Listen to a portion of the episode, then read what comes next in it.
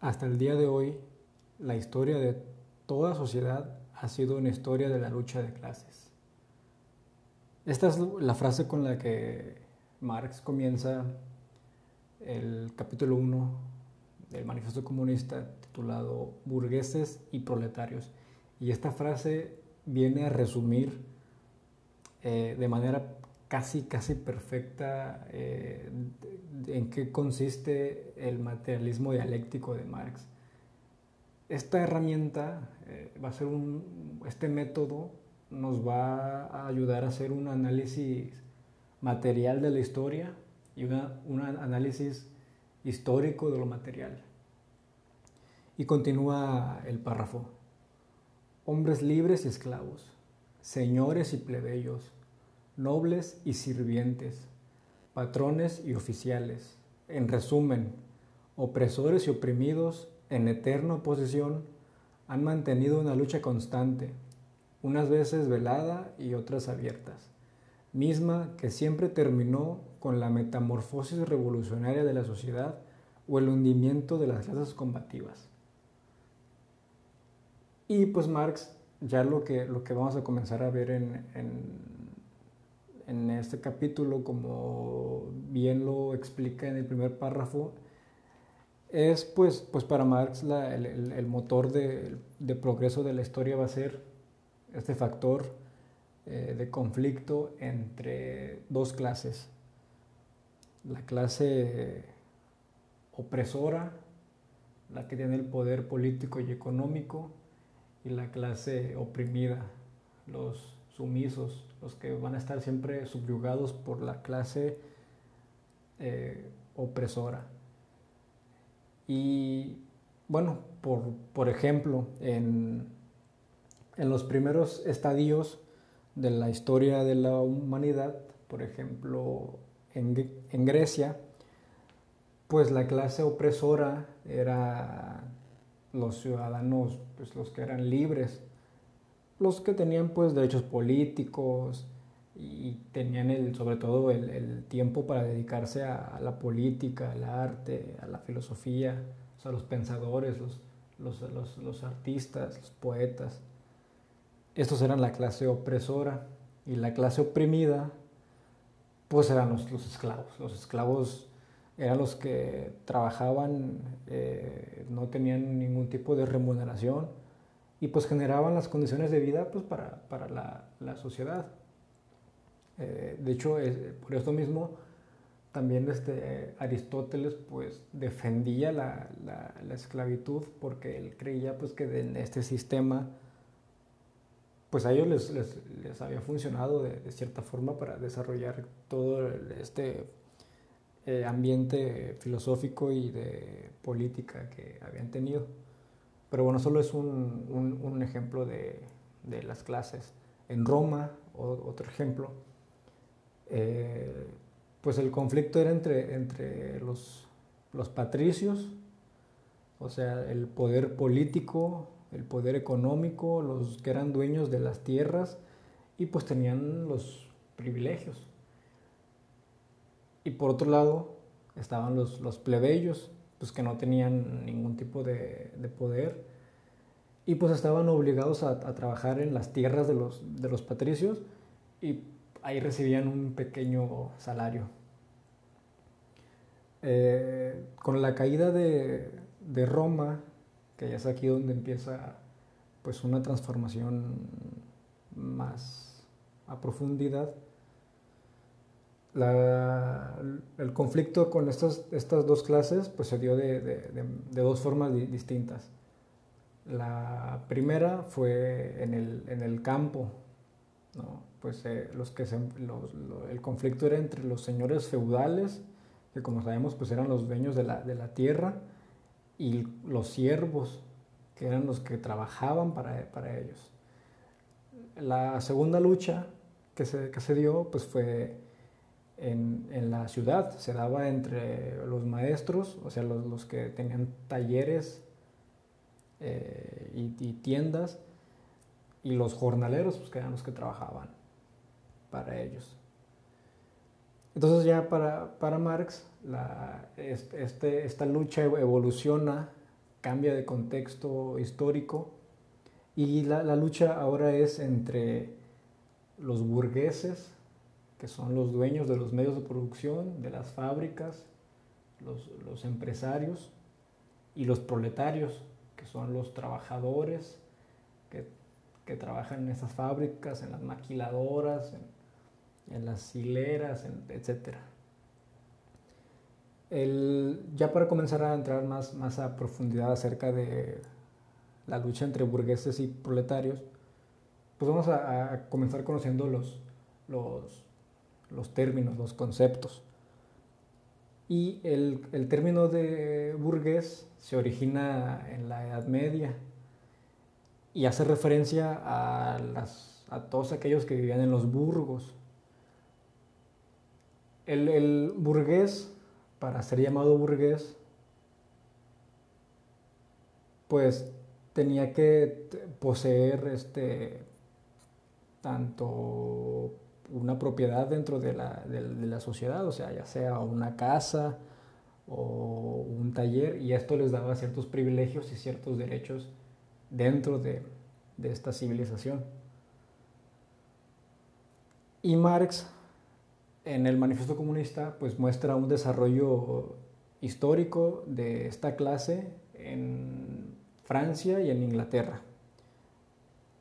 En Inglaterra, dice, dice Marx, que la, la, burguesía se origina a partir de los, los que eran siervos que se escapaban de los señores feudales y quienes lograban, los siervos que lograban escapar de las tierras feudales, pues se reunían en, en, en pequeñas villas que iban, iban creciendo, se iban desarrollando y hasta que se formaban ciudades.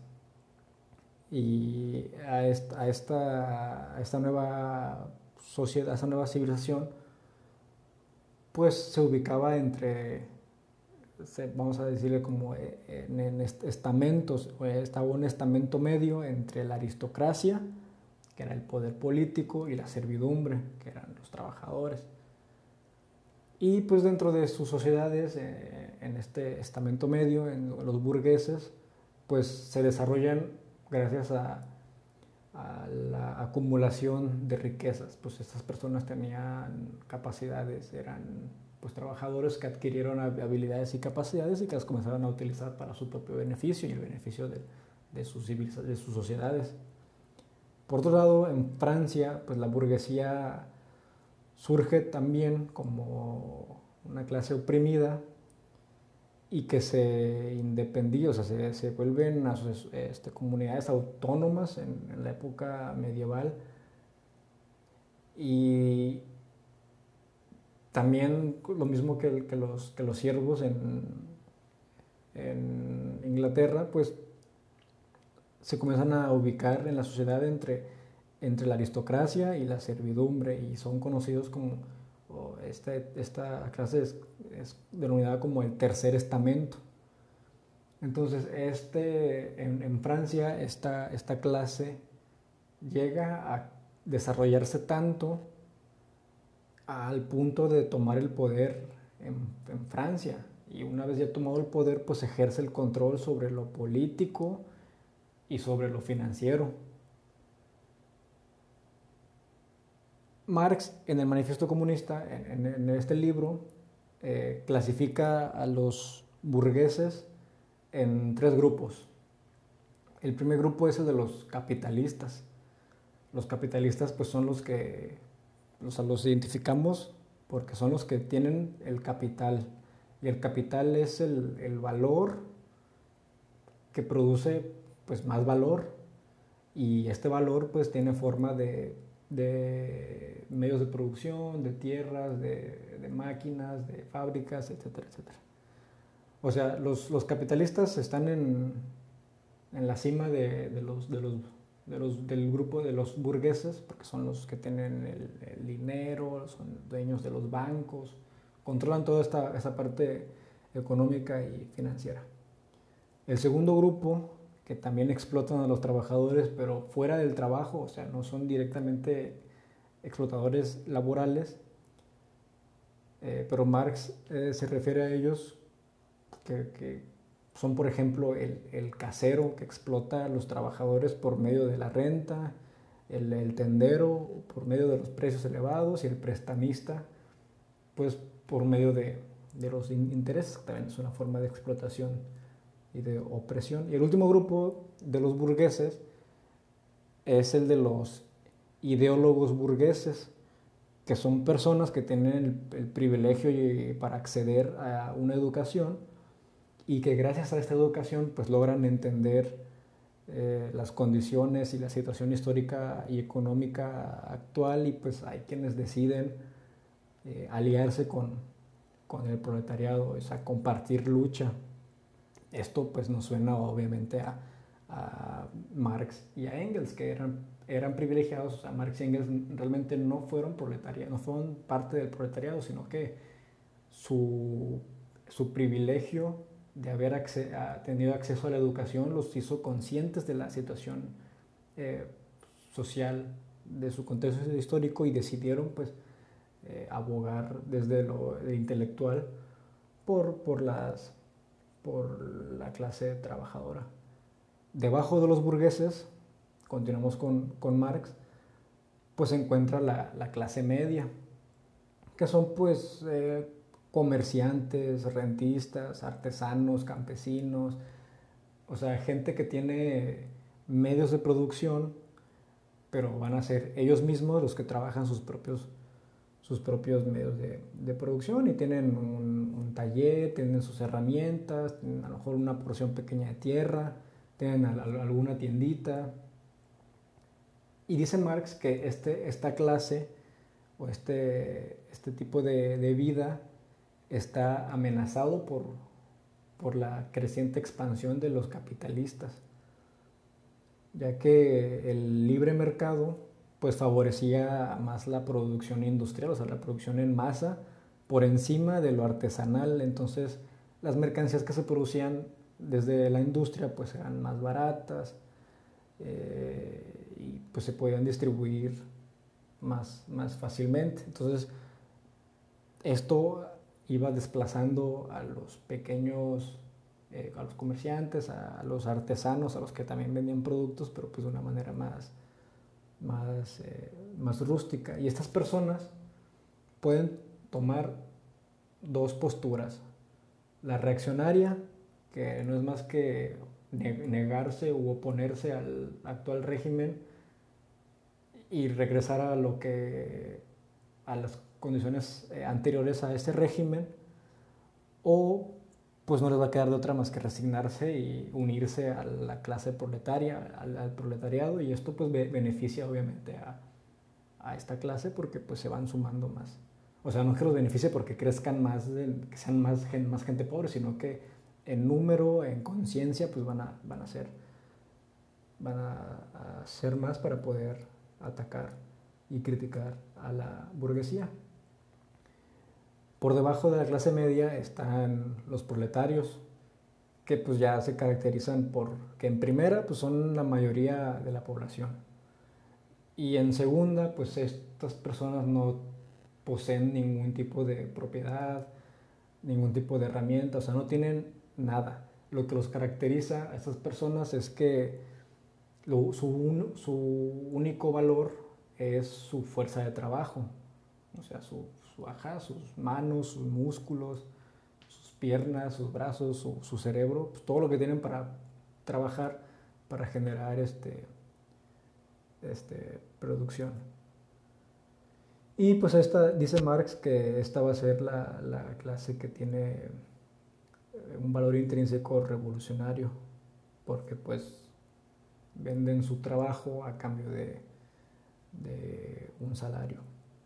Y por debajo de los proletarios se encuentra el lumpen proletariado, que pues es un grupo que está conformado por criminales, vagabundos, o sea, toda la, como dicen por ahí despectivamente, toda la, escoria de la, de la sociedad.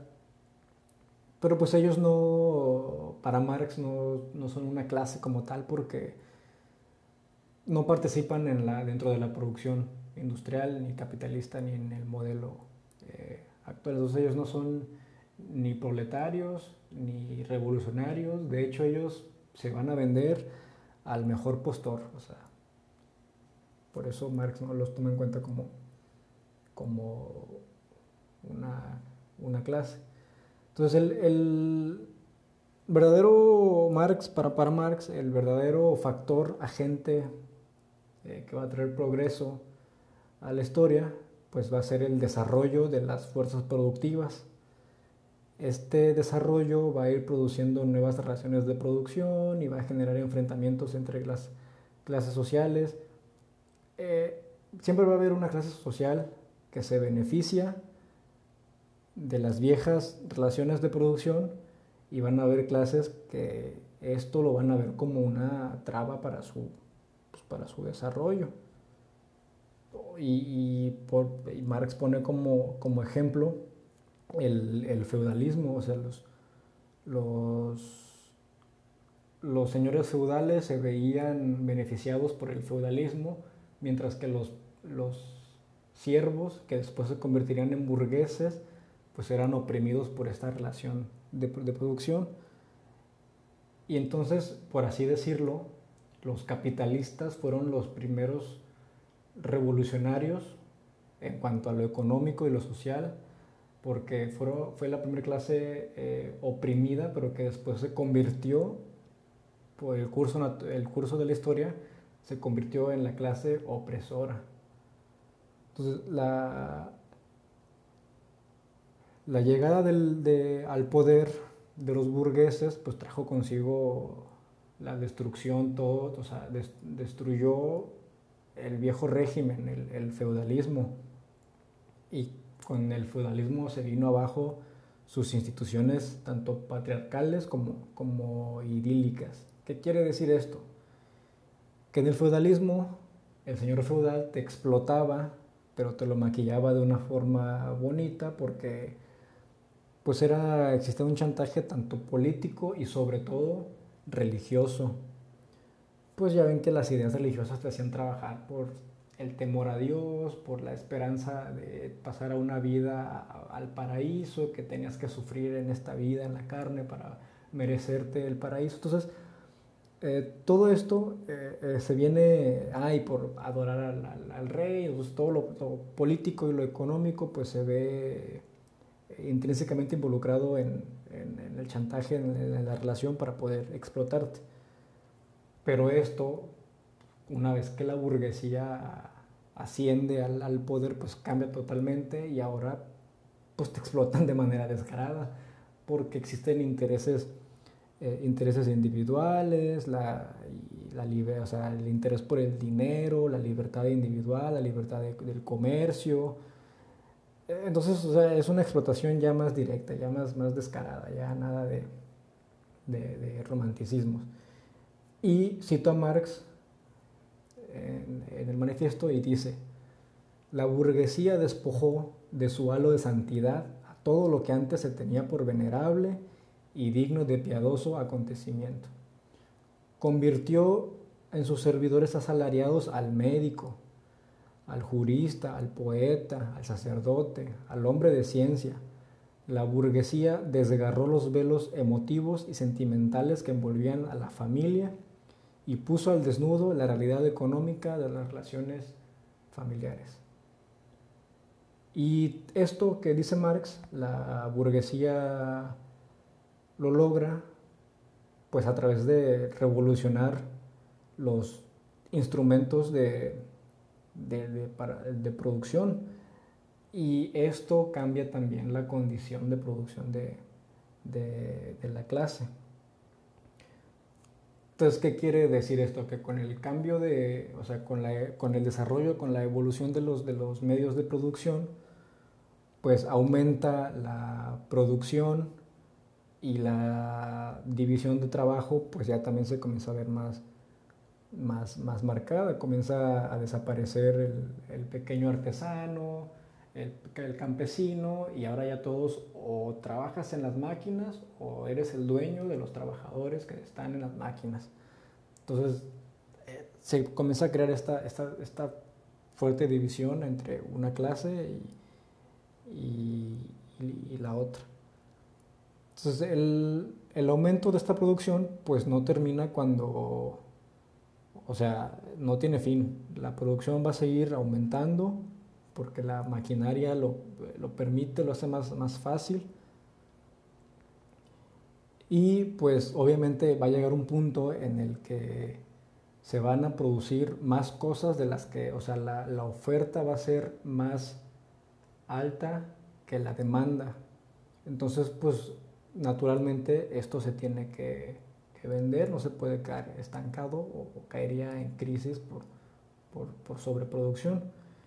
Entonces lo que hace la burguesía pues es que lleva su producto a otro tipo de lugares, otro tipo de países más lejanos y así comienzan a expandir su dominio. O sea, Marx, a pesar de que estaba viviendo en los primeros años del capitalismo, ya estaba, o sea, Marx ya estaba, ya predijo la globalización. O sea, la globalización no se comenzó a dar hasta tiempo después, ya de manera con, con, el ferrocarril, con el avión, con los barcos, con los coches, con, o sea, Marx ya estaba pensando como si realmente hubiera vivido hace, hace dos semanas, ¿no? Y pues ya empieza a expandir su dominio por todo el mundo y globaliza pues el, comercio, la producción material y la producción intelectual. Lo que a su vez dice Marx que esto produce una interdependencia entre, entre las naciones. porque el aumento de la producción viene a destruir las, la, la industria nacional y pues va a ser este, suplantada por nuevas industrias. ¿Qué quiere decir Marx con, esto? Que, que antes, eh, antes de, o sea, antes de, de, la época, de la etapa del capitalismo, pues la gente que vivía en cierto país tenía necesidades conforme a las condiciones de ese país y producían cosas conforme a sus necesidades, pues en, en, ese lugar, en esa, en esa región, pues por así decirlo. La ropa que vestían, pues era ropa producida pues, conforme a sus necesidades en esa región. La ropa que la, la, comida que consumían, pues era producto del cultivo de, de la región. Eh, vaya, los, sus productos si había que hacer productos de, madera, pues si tenían un bosque cerca, con esa madera misma este, producían las herramientas pues con los mismos productores locales, con los herreros de, la misma localidad, en fin, todo lo, que se, consumía pues no era más que producto de, sus mismas, de sus mismas condiciones, tanto geográficas como políticas, económicas y hasta climáticas. Entonces el capitalismo con, su expansión, con, su, con la expansión de su dominio, que ya estamos viendo que es más como una dinámica más imperialista, empieza a traer a una región productos de otra parte del mundo y a otra parte del mundo comienza a, llevar productos de este lado del mundo. O sea, comienza, comienza a crear necesidades nuevas, o sea, cosas que no existían de este lado y que ni siquiera necesitabas porque pues, obviamente toda tu vida viviste sin, sin, eso, te lo trae y te lo vende y te crea la necesidad para que tú tengas que, que seguir consumiendo. Entonces, pues todas estas cosas eh, pues recorren kilómetros y kilómetros y pues la globalización trae consigo, eh, como, como dice Marx, dice que, no, que, ya no solo es que el capitalismo ya no solo es un problema de, de, Europa, sino que ya es un problema a, nivel mundial. Y Marx dice, obliga a todas las naciones a abrazar el régimen de producción de la burguesía o perecer.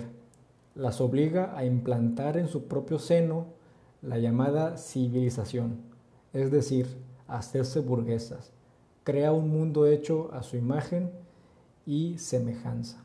Entonces, pues es sencillo, o sea, todo aquello que no se, toda aquella política económica, social que no se adapte al cambio impuesto por la burguesía, pues tiende a desaparecer. O sea, tienes dos opciones. O te sometes al capitalismo, tú como, como nación, como sector productivo, como región, región productiva, o desapareces.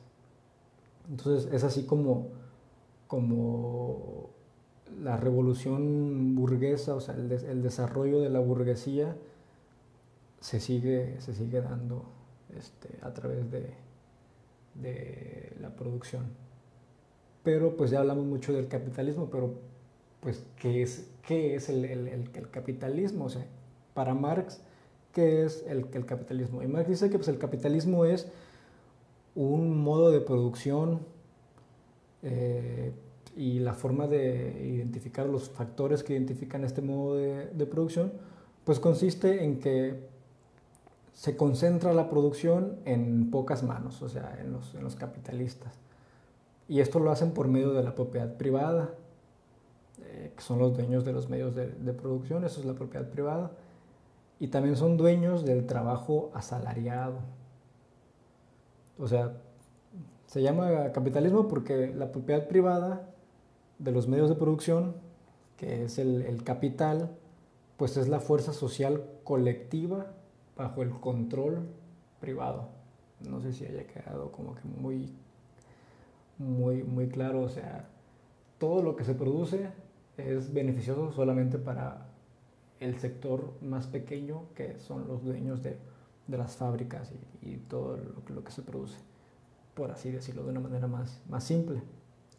Y también menciona una parte muy, un concepto muy importante, muy alarmante, que es el de, el de trabajo asalariado entonces, pues, también qué es, qué es el, el, el, trabajo asalariado, pues este concepto consiste en que el, el trabajador recibe una parte muy pequeña de, del valor de todo lo, lo, que, lo que produce.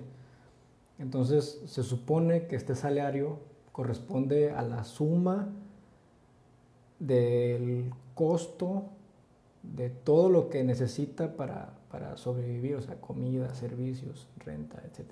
Se supone que el, el salario tiene que cubrir todo eso, pero es lo mínimo indispensable para, para seguir viviendo. Entonces el, el, el, capitalista pues le da por el trabajo, por el trabajo que ejerce el, obrero, les da una mínima parte de lo que producieron en forma de dinero, que se supone que es para, para sobrevivir, o sea, como si, como si fuera un favor, ¿no? O sea, que todavía que el capitalismo nos pone en condiciones muy precarias de vida, aparte nos cobra por, por seguir viviendo. Y de hecho esto también lo, lo explica Marx en el, en, el, en el, mismo capítulo. Dice que, que los el, capitalismo, como ya habíamos dicho, que nos cobra por seguir viviendo, eh, los modos de producción anteriores al capitalismo, el feudalismo, el esclavismo, todos estos, pues de cierta forma aseguraban las condiciones de existencia de las clases dominadas, o sea, la, la, la vida de los campesinos, de los, de los siervos, de, los, de todos ellos, pues se veían mejoradas a la par en la que se desarrollaban las fuerzas productivas. El problema con el capitalismo es que su lógica productiva es producir más y seguir produciendo más a costa de que los trabajadores pues ganen menos. Esto lleva a una contradicción dentro del capitalismo que también Marx la explica y dice que, que pues el capitalismo produce y al mismo tiempo le resta eh, eh, medios de vida a la clase trabajadora. Entonces el capitalismo pues produce cosas que ya con estas mismas condiciones pues no pueden, no pueden consumir. O sea, quienes producen estas, estos bienes de consumo pues no los pueden consumir ni ellos mismos porque sus condiciones de existencia no se, los, no, se los, no se los permite y son condiciones que son impuestas por el mismo régimen. Entonces, la, burguesía no puede asegurar eh, las condiciones de existencia de la clase que ellos mismos están dominando Y esto arriesga la misma existencia del capitalismo. O sea, este riesgo se ve reflejado en crisis para el sistema económico. O sea, una crisis que es intrínseca a su funcionamiento. O sea, no puede ser a lo mejor prevenida, pero sí puede ser prolongada. Y una de las formas en las que el capitalismo, por así decirlo, se sale con las suyas o prolonga esta crisis es a través del gobierno. Entonces, un ejemplo es que los gobiernos, por ejemplo, pues se ven obligados a, complementar los ingresos de, su población, de los, trabajadores, a través de programas eh, de asistencia social. O sea, ya se vuelven una necesidad para seguir eh, prolongando la existencia de, la clase dominada.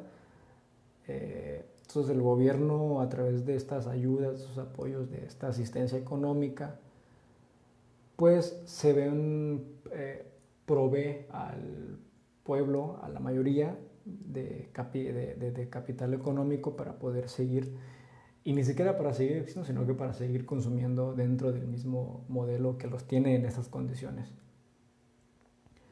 Y otra manera también eh, en las que puede seguir subsistiendo con esta sobreproducción, eh, la que no tiene demanda, pues es a partir de, de, expandirse por medio de, lo militar, de las guerras. Eh, o sea, para abrir mercados nuevos, como sucedió de hecho con las guerras del, del opio, donde pues a la fuerza pues abrieron un, nuevo mercado con, con, China para poder meter sus para poder vender su, mercancía y todo esto que, acabamos de, analizar pues no es más que una contradicción o sea la burguesía ya no o sea es incompatible con la sociedad y también vamos a decirlo es incompatible con el ecosistema, con el medio, el medio ambiente con el medio social. Como Marx dice ya después en, otro texto, que el capitalismo tiende a destruir sus dos, dos fuentes principales eh, de producción. Una de ellas es el, el, ser humano y la otra es el, el medio ambiente. Y, realmente esto va a llegar a un fin, o sea, cómo, cómo se puede ver el fin de la hegemonía de la burguesía, pues hay que pensar primero en cómo, cómo la, máquina cambia la forma de trabajar. Eh, por ejemplo, una comparación entre el trabajo artesanal y el trabajo industrial es que pues el, el artesanal pues requería de habilidades diferentes para trabajar, la, madera, el hierro, eh, etcétera, todo ese tipo de, materiales. Y en el trabajo industrial, pues nada más es la máquina, o sea, no necesitas nada más que una máquina. En el artesanal, por ejemplo, la herramienta era una parte del, del, artesano, del trabajador. O sea, el trabajador manipulaba a la herramienta para lograr producir eh, su, su, idea. Y en el capitalismo o en el trabajo industrial ya es el ser humano el que pasa a ser un apéndice, pasa a ser un engrane más de, de, la, de, la, máquina. O sea, él es, es el trabajador el que se adapta a la máquina y no la máquina la que se adapta al, al trabajador. Y pues en la industria este tipo de trabajos pues llega a ser eh, monótono y como no se necesita de, pues, de mucho entrenamiento, de muchas capacidades, pues ya no hay distinción entre los obreros ni por sexo ni por edad. Entonces esto aumenta porque pues también hay que tomar en cuenta que en, Londres se tenían trabajando, o sea, existía el trabajo infantil, o sea, tenían trabajando niños, y mujeres embarazadas haciendo trabajos pues que sus condiciones eh, físicas no lo permitían, ¿no? Entonces, pero porque pues ese trabajo ya es este, como llega a ser monótono, pues ya llega a ser accesible para, para, para cualquier tipo de fuerza de trabajo o cuerpo que pueda eh, imponer una fuerza de, trabajo sobre, sobre esta, esta máquina. Y esto también eh, crea más competencia, que cuenta también que hay competencia entre, entre los trabajadores eh, pues para poder conseguir un, un, empleo y esto pues reduce el, el, o disminuye el, el, salario, o sea, entre más trabajadores hay, el, el salario se va a ver este, eh, disminuido. Pero pues eh, esto mismo, todo esto, lo único que, que, está logrando, lo único que está forjando, es que los trabajadores vayan tomando conciencia de, de, ellos mismos, de, de, su libertad. Pero estamos hablando ya de, como, como, como lo, lo, postula Marx, pues a través de la, de la lucha de, de clases, o sea, el trabajador a partir de una lucha individual en el mercado laboral contra otros trabajadores, eh, pues para, ahora que para poder ser explotado o, mantenerse eh, explotado, pero pues al mismo tiempo ya se está enarbolando una, una organización dentro de, la, dentro de la misma fábrica, donde se están organizando los obreros, eh, este, dentro de las mismas áreas y todo este movimiento. Entonces dice Marx que primero son pues una, una masa que, que, luchan en contra de, la monarquía, en contra de burgueses, no industriales, o sea, sus, sus jefes inmediatos dentro de dentro de dentro de la, de la, de la fábrica o los terratenientes, como, como eran llamados en, en, ese entonces, como lo que ahora son el equivalente a, no sé, eh, al los supervisores, por, por así decirlo. Entonces, pues todo, todo esta dinámica eh, empieza a separar más, más violentamente a las dos clases y la clase trabajadora empieza a tomar conciencia de, de, sus condiciones, de que son la clase explotada, que están siendo subyugados por, por, por el capitalismo. Entonces, pues comienzan a, forjar ya las coaliciones contra, contra la burguesía, se empiezan a formar los partidos, la conciencia nacional, el espíritu objetivo. Eh, ya es cuando aquí Marx, en su dialéctica, nos dice que aquí es, cuando aplica que se empieza a forjar ya realmente una, una, una lucha de clases a partir de, de, la organización. Porque, y ahí viene otra cosa que Marx menciona, que eh, que ah, tenía calor y abrí la ventana, disculpen ustedes. Este, entonces, Marx dice que el capitalismo empieza a producir, empieza a forjar los mismos medios con los que los proletarios se van a levantar en contra de, los burgueses. Por ejemplo, los medios de comunicación, que son muy útiles para la organización obrera. Entonces, tener, ser comunista y tener iPhone no es contradictorio, no es, eh, no es hipócrita. De una vez se los digo, se los explico para que pues, la siguiente vez que les digan, es que cómo puede ser comunista y usar iPhone si el iPhone es un invento del, no es un invento del capitalismo. O sea, sí se, se produce bajo este régimen, pero es producido, en primera es producido por obreros y en segunda los capitalistas, cuando eran siervos, también utilizaron los medios eh, producidos bajo el régimen feudal. Entonces, claro que, existe este derecho de, hacer una crítica al mismo sistema en el que, en el que, en el que se, se... Entonces, las herramientas que se crean en el capitalismo sirven para la clase obrera, para, para comenzar a organizarse.